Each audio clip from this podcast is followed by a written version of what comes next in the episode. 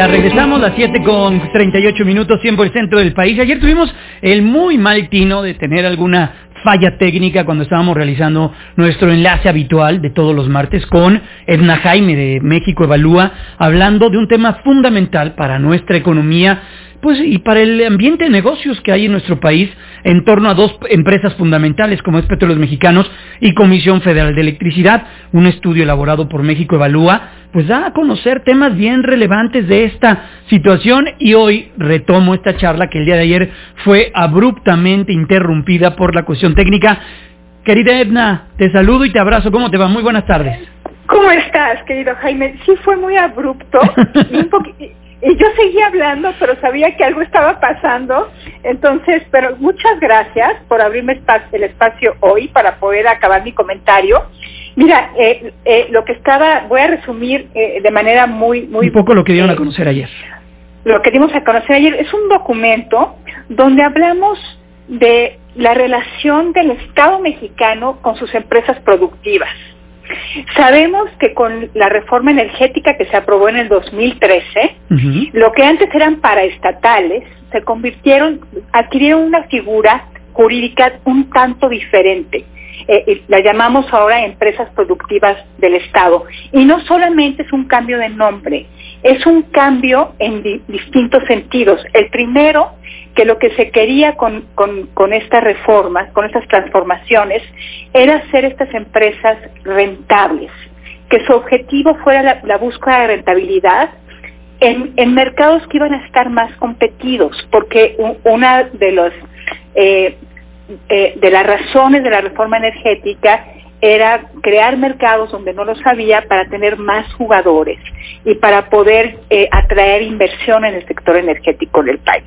O sea, la lógica era hay que traer inversión, hay que traer más jugadores, hay que ser las empresas competitivas para asegurar que el país cuente con la oferta energética que requiere. Eh, entonces, pero en este cambio se planteaba que estas empresas Pemex, que hemos estudiado más, tuviera una estructura de gobierno corporativo pues que le hiciera más eficiente, un consejo de administración que tomara decisiones, que pudiera poner a la empresa en la vanguardia, pero también hacerla más transparente. ¿Y no se logró? querido Jaime, pues mira, creo que esta reforma, que era tan promisoria, pues acabó, eh, acabó fracturándose pues con los casos que hemos conocido de los Soya, eh, eh, casos de corrupción. O sea, fue una reforma que tenía elementos sumamente relevantes que creo que deben permanecer, pero que da otros espacios abiertos a la arbitrariedad, a pesar, a pesar, Jaime, de que estábamos buscando profesionalizarlas, darles un marco de gobierno corporativo moderno, eh, que operaran con altos estándares.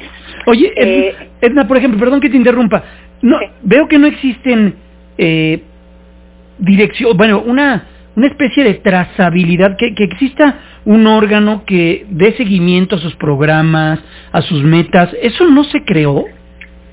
Querido Jaime, pues se creó el Consejo de Administración, pero es justo lo que proponemos. Mira, el primer estudio eh, que, que, hicimos sobre las empresas productivas del Estado se enfocaba en su modelo de gobernanza interno. Este segundo, que presentamos allá, que se llama Mapa de Vigilancia del Estado sobre sus empresas productivas, lo que trata de ver es la relación de estas empresas con otras entidades del Estado mexicano que tienen que ver con su, con su gestión y con su desempeño. Entonces, bien importante lo que dices, porque el Estado como propietario debe asegurarse que sus empresas funcionen bien. Sí, avancen avancen. Entonces, eh, la propiedad, eh, la función de, propietario del Estado, pues está muy fragmentada en el esquema que tenemos.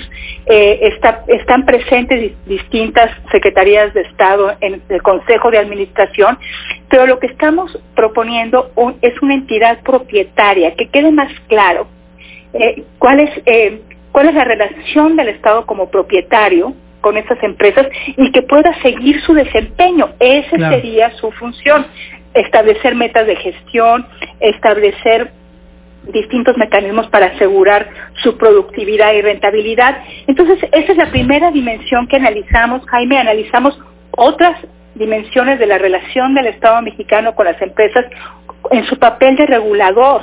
Claro. Esa, es una, es una segunda dimensión, porque también al crearse mercados energéticos, el Estado debe regularlos para crear una cancha pareja. Oye, y, por eso luego eh, vemos cada trimestre que Petróleos Mexicanos perdió X cantidad de dinero y Comisión Federal de Electricidad perdió cada cantidad, cuando son empresas pues que en teoría mm, son monopolios, que, vaya, así nacieron, y la, la intención es dar la vuelta para que no exista eso, pero son empresas que pierden mucho dinero.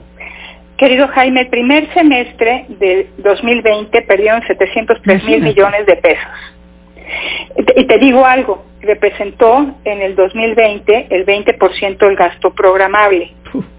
de, nuestra lana estamos metiendo el presupuesto 2021, eh, el paquete que se presentó ayer, tiene previsto que 20.8 del gasto programable vaya para allá. Vaya para allá.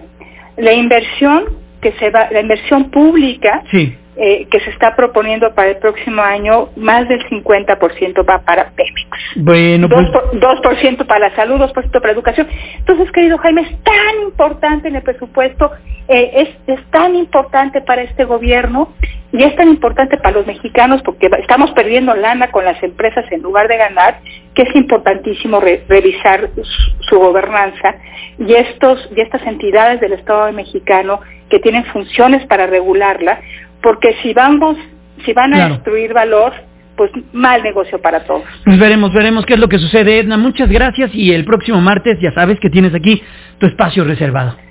Gracias, querido Jaime. Cuídate mucho. Un abrazo. Fuerte abrazo. Cuídate mucho. Que tengas una excelente noche. Edna Jaime, directora de México Evalúa. 7 con 45 minutos. Me da mucho gusto también poder recibir a Salomón Chertorivsky. Usted sabe, Salomón también participa con nosotros.